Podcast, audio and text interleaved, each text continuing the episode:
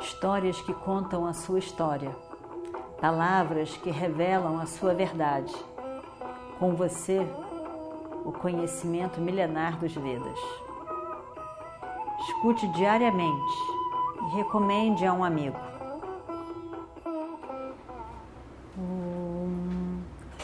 Vakratunda Mahakaya Surya Koti Samaprabha Nirvignam Kurume Deva Sarvakaryeshu Sarvada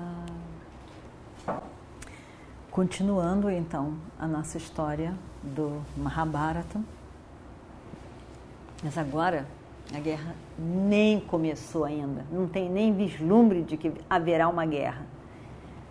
Então, Arjuna ganhou isso tudo, está confiante de que a tarefa que ele tem para frente vai poder ser cumprida. E aí então, ele vê aquilo com toda a humildade, ele faz uma pradakshina, dá a volta com todas as honras para o carro, pega então o arco e faz uma reverência ao arco, coloca os dois, duas aljavas, uma de cada lado, como ele sempre usou, né? uma para um lado e outra para o outro, porque ele conseguia lançar flecha com uma mão e com outra mão. E aí então fez uma reverência, namaskaram para Agni. Prende o arco com aquele fio. O barulho era terrível.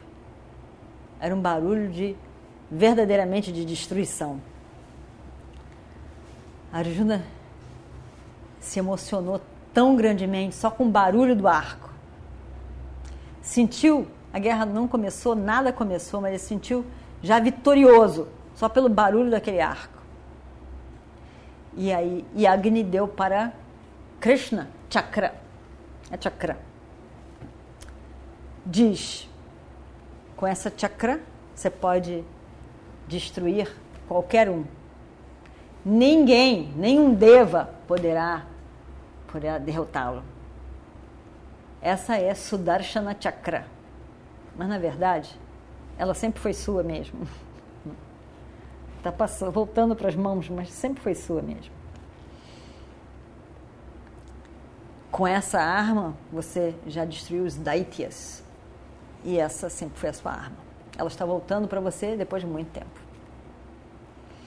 Varuna, então, dá um, o, para Krishna um um, gadá, um, aquela bastão, né, que Duryodhana gostava, de Kalmoda, Kalmoda aqui, chamado de Kalmoda aqui. Krishna e Arjuna então estavam muito, todos preparados, cheios de armas, e aí então Arjuna sobe no carro e ele então eles falam para Agni.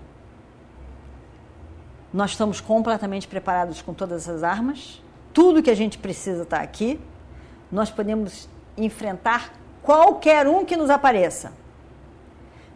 Por que você deve ter medo de Indra agora? Não tenha medo de Indra. Pode ir lá. Agni então ficou muito feliz, viu que realmente eles não estavam brincando. O dia chegou em que ele vai conseguir devorar essa floresta. Ele assume a forma de chamas, chamas do fogo, começa a devorar a floresta, queimar aquela floresta toda. Vai, as chamas vão indo para todos os lados.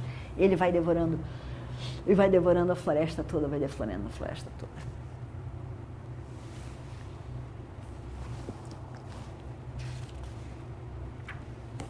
À medida que a floresta vai sendo devorada, o barulho de floresta queimando, aquele fogo, a chama e as coisas todas desaparecendo, virando, virando pó, sendo consumidas, sendo consumidas, o fogo se alastrando, o fogo se alastrando para todos os lados.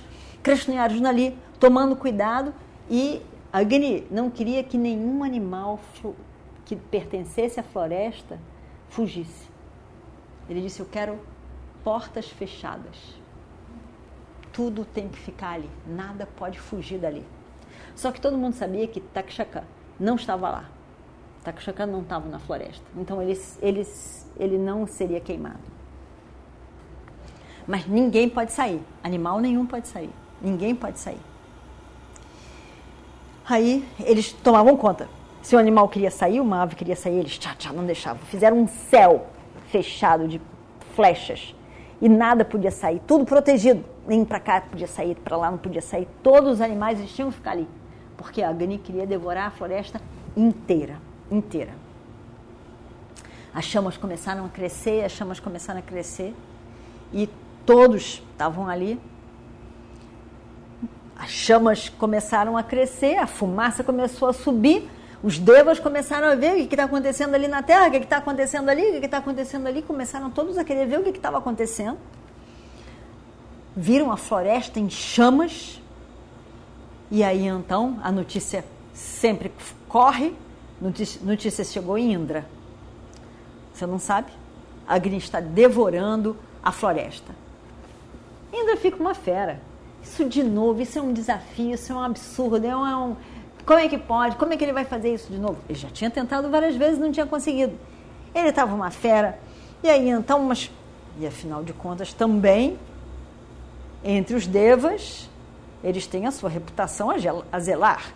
Indra também, como é que é? Ele vai deixar que que façam a coisa que ele não concorda? Não, como é que é? Ele não vai deixar. Então ele tenta. Né? Tem que parar com aquilo. E coragem mesmo desse cara, ele fica uma fera mesmo. Vou mandar aquelas, aquelas nuvens todas e chuva para acabar com esse fogo. E aí então eles eles estão lá. Indra está lá. Quando ele olha para mandar aquela chuva toda, ele diz: Meu filho, Arjuna, é o filho dele. Meu filho e Krishna. Eles estão ajudando Agni. Ele deve ter visto. Xi. Mas ele não diz nada. Ele fica só. Olha lá, eles. Aí ele diz: Bom, agora é que não dá. Ele resolve proteger a floresta mesmo. E aí ele manda. Ele é o rei, né? senhor de todos e ele então manda tudo que é tipo de chuva. Ele domina chuvas, ventos, nuvens escuras e ele manda tudo isso, como já tinha mandado antes e como já tinha dado certo. Muita chuva, muita chuva. Nada. Com as flechas de Krishna e Arjuna, nenhuma gotinha de água caía. E ele manda então uma chuva imensa, muito forte, que destrói, que leva as coisas. E ventos, nada. Eles vão botando mais flechas e vão segurando aqui, vão segurando ali, nada, nada. Aí coisas que poderiam destruir o mundo, mas não destroem Kandavana, a floresta, não destrói. Aí ele manda tantas outras coisas, com toda a força, para todos os lados. Se fosse um lugar qualquer, já tinha caído tudo, destruído tudo manda aquela chuva, chuva de, de torrencial, torrencial entrando, a chuva grossa entrando. Nada, nenhuma gota.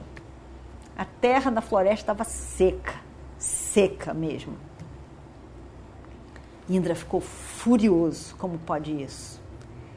Chama as suas duas, as suas duas nuvens preferidas, escuras, pesadas, Pushkala e Avartaka. E aí então a chuva cai para valer.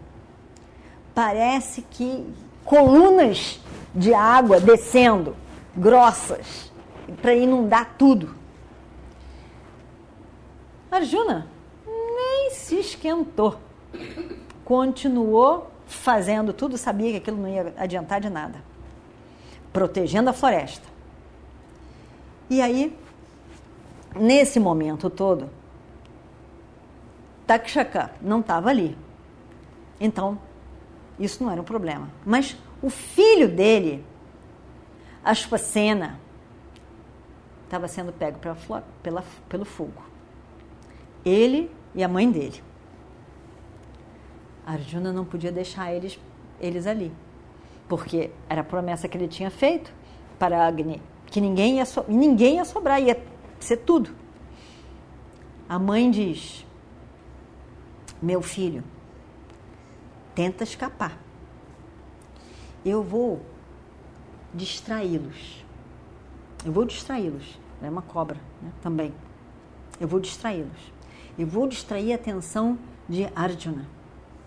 E aí, na hora que ele estiver distraído, você simplesmente some, vai embora. E o, o filho teve que obedecer à mãe. Ele não pode dizer, não, mãe, eu não vou.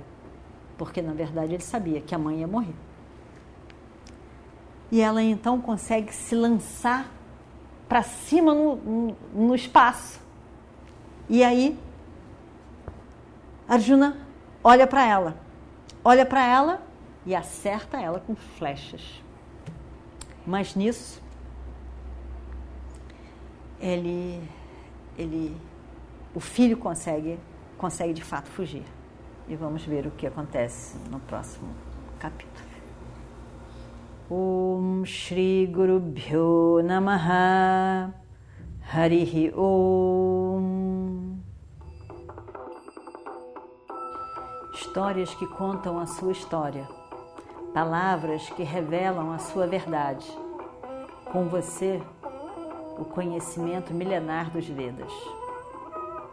Escute diariamente recomende a um amigo.